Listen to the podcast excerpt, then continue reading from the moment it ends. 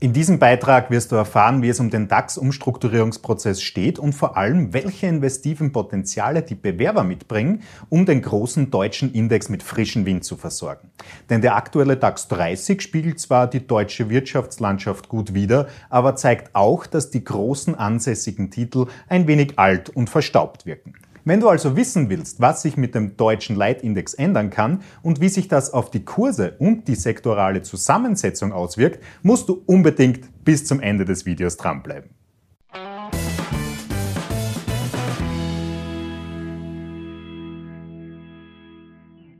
Hallo zusammen, ich bin Florian Orthaber von Finment und unsere Passion ist es, angehenden und bereits erfolgreichen Anlegern wichtige Tools und Strategien zur Verfügung zu stellen, damit sie in allen Marktphasen profitabel und risikogeschützt agieren können. Die geplante Umstrukturierung des DAX und die Erweiterung um zehn neue Aktien aus der zweiten Reihe führt dazu, dass sich nun viele Anleger fragen, wie sich diese Änderungen auf den Kurs des Leitindex auswirken können. Genau darum werden wir uns die Umstrukturierung im Detail ansehen und analysieren und auch die Aufsteigeraktien kurz unter die Lupe nehmen, damit du einen roten Faden für deine Investitionen erhältst. Ich denke, jedem Anlageinteressierten ist der DAX 30 ein Begriff. Die aktuelle Gewichtung liegt zum Großteil in der Automobil-, Chemie-, IT- und Industriebranche. Somit spielt die Gewichtung auch gut die deutsche Wertschöpfungskette wider. Wichtig zu wissen ist, dass der DAX als einziger weltweiter Index als Performance-Index aufgesetzt wurde. Das bedeutet, dass die Kursentwicklungen der Unternehmen sowie die ausbezahlten Dividenden an den Kurs des Leitindex eingebunden werden. Die Big Player im DAX stellen Branchengrößen wie SAP, Linde, Siemens und Allianz dar. Somit machen die Großunternehmen im sektoralen Aufteilungsprozess bereits mehr als ein Drittel des gesamten Index aus. Einige Anleger haben nun die Befürchtung, dass die Neuaufnahme von Aktien und Erweiterung auf 40 Basistitel den Leitindex verwässern könnte. Doch keine Angst, natürlich wird hier wie bei jedem Index mit der Gewichtung geregelt, wie viel Einfluss der Wert der Einzelunternehmen auf den Gesamtindex hat. Bei einer Ausweitung um 10 Titel würden sozusagen 33 Prozent mehr Werte im DAX geschaffen werden.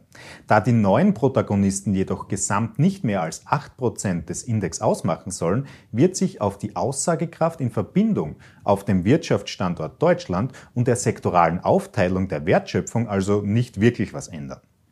Die DAX-Zusammensetzung wird also nicht unter diesen Entscheidungen leiden. Doch woher kommen die Aktien aus der zweiten Reihe denn nun eigentlich? Natürlich sind die potenziellen Aufsteiger bereits in einem weiteren deutschen Index vertreten, und zwar dem MDAX. Das M im MDAX steht natürlich für Midcap und bezieht sich somit natürlich auf die deutschen Nebenwerte. Und genau dort würden die Aufsteiger dann auch ein recht erhebliches Gewichtungsloch hinterlassen. Denn die zehn Unternehmen, die in der Auswahl der deutschen Börse als aufstiegsrelevant deklariert werden, sind mit aktuell mehr als 30 Prozent im MDAX vertreten. Doch eine Neugewichtung des deutlich größeren MDAX mit aktuell doppelt so vielen Unternehmen sollte daher keinen großen Aufwand machen. Dies wird auch von der deutschen Börse bestätigt, denn es laufen bereits seit 2015 Live-Statistiken über die Kursentwicklung in Abhängigkeit der veränderten Unternehmen. Es hat sich gezeigt, dass der Kurs des DAX und des MDAX weder profitieren noch unter der Umstrukturierung leiden würden. Also bleibt alles beim Alten oder wie? Nein, nicht ganz, denn speziell bei den Einzelunternehmen, die aufsteigen sollen, ergibt sich ein gewisses Interesse und auch Potenzial. Es gibt Anleger, die nach dem Motto Too Big to Fail agieren und darum oft richtig gute Nebenwerte keine Aufmerksamkeit schenken. Darum sehen wir uns den kommenden Minuten auch noch die vielversprechendsten Aufsteiger aus dem MDAX an. Denn wenn du die Warenwerte der zweiten Reihe identifizieren kannst, wirst du ohne großes Risiko überdurchschnittliche Renditen erwirtschaften können. Auf jeden Fall hast du viele Anlegern einen erheblichen Informationsvorsprung voraus, wenn du dich bereits jetzt mit dem Aufsteigern beschäftigst und kannst schnell und zielgerichtet aktiv werden. Gut, dann lass uns starten. Eine Analyse von Statista hat aufgezeigt, welche der zehn größten MDAX-Titel den Aufstiegskampf antreten werden. Darunter befinden sich Größen wie Airbus, bekannte Marken wie Puma oder Zalando und auch versteckte Performer wie Simrise und Sartorius. Dass es nicht immer nur auf die Größe ankommt, sollte klar sein, auch wenn Börsenhändler oft ego-gesteuert sind. Daher lassen wir Airbus mal außer Acht. Denn nicht nur angesichts der angespannten Lage in der Corona-Krise mit rückläufigem Reiseverkehr, sondern auch interne Probleme des Flugzeugherstellers machen den Titel seit Monaten uninteressant. Auch Siemens ist bereits gut vertreten und ein Stammgast im DAX. Deswegen werden wir der kleinen Tochter Siemens Healthineers auch keine allzu große Aufmerksamkeit schenken. Aber es gibt ein Unternehmen unter den Bewerbern, das ähnliche Ziele wie die Healthineers von Siemens verfolgen, und zwar Sartorius. Speziell in der Corona-Krise verdienten sich die Göttinger eine goldene Nase. Denn das Geschäftsmodell ist simpel. Sie beschäftigen sich mit der Konzeption, Herstellung und dem Vertrieb von medizinischen Geräten für Pharma, Chemie und Lebensmittelindustrie. Größter Umsatztreiber ist die Sparte für biotechnologische Ausrüstung und das nicht erst seit 2020. Mit einem Gesamtanteil von 75 Prozent und einem Umsatz von 1,3 Milliarden Euro im Jahr 2019 kann sich das schon sehen lassen. Auch die Aufteilung der Vertriebsregionen ist durchaus ausgeglichen und weltweit gestreut. In der Schnellanalyse der Finanzen zeigt sich, dass das Unternehmen zwar ein wenig hoch verschuldet ist, aber die Margen durchaus positiv auffallend sind. Mit 40 Cent Dividende pro Aktie muss der Titel noch ein wenig in die Fußstapfen der großen DAX-Konzerne hineinwachsen. Aber die Kursperformance der letzten Jahre entschädigt Anleger dafür exorbitant. Die 10-Jahres-Performance von 13.150 Prozent Kursentwicklung, ohne ein einziges Mal den großen Aufwärtstrend gebrochen zu haben, spricht eindeutig für sich. Also ab damit auf die Watchlist. Auch Zalando wurde schon als Nachfolger für Wirecard des Öfteren diskutiert. Das Unternehmen weist aktuell natürlich noch recht wenig Börsenhistorie auf, die auch mal ein wenig durchwachsen war. Passt doch perfekt zum DAX, oder? Doch auch diese Online-Plattform für Mode und Accessoires konnte wie die meisten digitalen Plattformen vom orkanartigen Rückenwind der Corona-Krise profitieren. Seit dem großen Ausbruch in Europa konnte sich der Börsenwert der Berliner um 200 Prozent nach oben schrauben. Na dann sehen wir uns doch mal an, wie sich das perfekt skalierbare Geschäftsmodell auf die Bilanzen auswirkt. Für ein derart junges Unternehmen, das in vielen Augen noch den Startup-Charakter mit sich bringt, ist herausragend, wie gering der Fremdkapitaleinsatz und die absolute Verschuldung ist.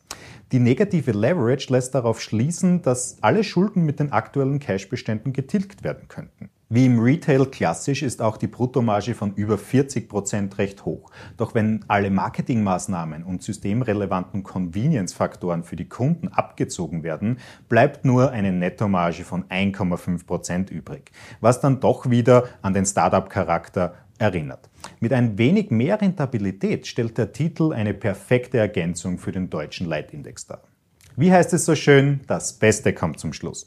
Wohlgemerkt sehr subjektiv, denn das folgende Unternehmen begeistert mich persönlich. Schon mal was von Simrise gehört? Wahrscheinlich nicht. Ich habe vor einiger Zeit mal Sektorenraten mit diesem Titel gespielt. Die meisten denken bei dem Namen und dem dazugehörigen Aktienkurs sofort an Technologie und Hightech. Doch dem ist lange nicht so. Spezialchemikalien werden im echt überschaubaren Standort in Holzminden produziert. Diese finden dann hauptsächlich Anwendungen in Parfums, Aromen, Kosmetikprodukten, aber auch die Lebensmittelindustrie ist ein Abnehmer der Produkte und setzt sie in Getränken, Milchprodukten oder Backwaren ein. Der körperpflegelastige Teil hat aber auch den größten Einfluss auf den Gesamtumsatz. Mit 42 Prozent und rund 1,4 Milliarden Euro jährlich. Gleich danach kommt der Aromenbereich mit 37 Prozent und rund 1,2 Milliarden Umsatz pro Jahr. Fundamental betrachtet präsentiert sich das Unternehmen margenstark, aber dennoch mit ein wenig viel Fremdkapitalhebel.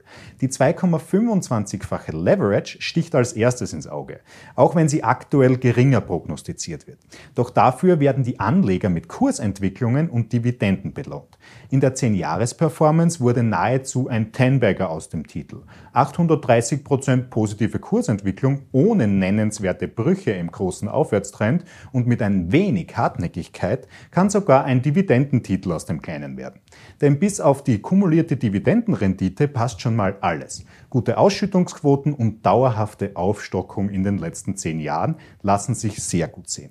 Auch hier endet der Aufschwung aus der Corona-Krise mit einer Performance, von der manche Tech-Aktien nur träumen können, was im aktuellen Allzeithoch endet.